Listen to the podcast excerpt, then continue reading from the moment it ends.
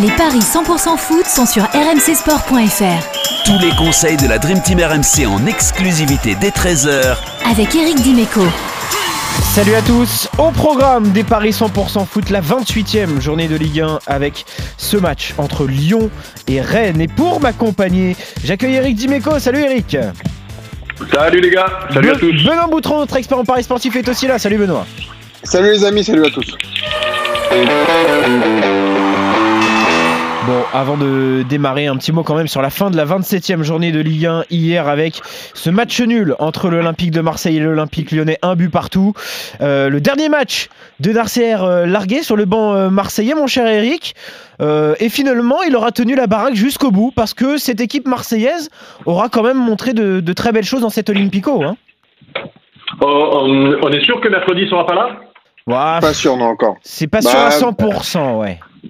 Non, non, de, Sampaoli devrait arriver un peu plus tard, je pense. Mais... Ouais, enfin, il va arriver en début de semaine, mais il faut voir s'il faut qu'il respecte une période d'isolement. Euh, moi, je ne le vois pas sur le banc mercredi, donc je pense qu'il aura encore un match, euh, euh, Nasser Larguette, là, et du coup, euh, du coup, oui, oui, bah, moi j'ai eu très peur en début de match, hein, parce que pendant 20-30 minutes, enfin, jusqu'au but, Lyon était très très supérieur à l'OM, et j'ai eu peur de la branler passer un moment, puis ils se sont arrêtés de jouer.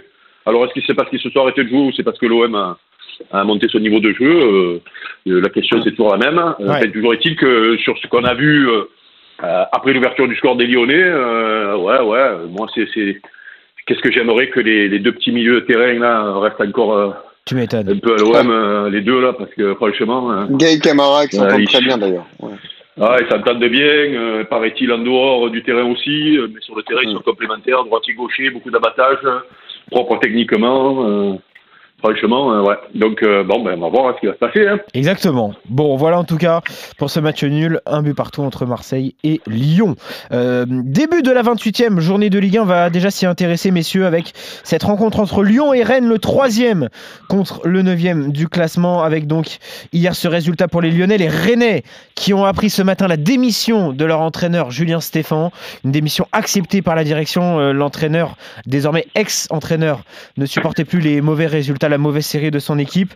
Forcément, ça aura un impact psychologique sur cette rencontre. Benoît, qu'est-ce que cela donne au niveau des cotes déjà? Bon, On a une équipe lyonnaise archi favorite à 1,62, 4 le nul, 5,50 pour Rennes. Je sais pas pour vous, mais moi je trouve que c'est quand même une surprise de voir euh, Julien Stéphane, après tout ce qu'il a fait à Rennes, démissionner, même si Rennes est 9 de Ligue 1 avec 38 euh, points. Finalement, il n'y a que 3 points de différence entre Rennes et Metz le cinquième. Donc il y avait encore un bon coup à jouer pour Julien Stéphan.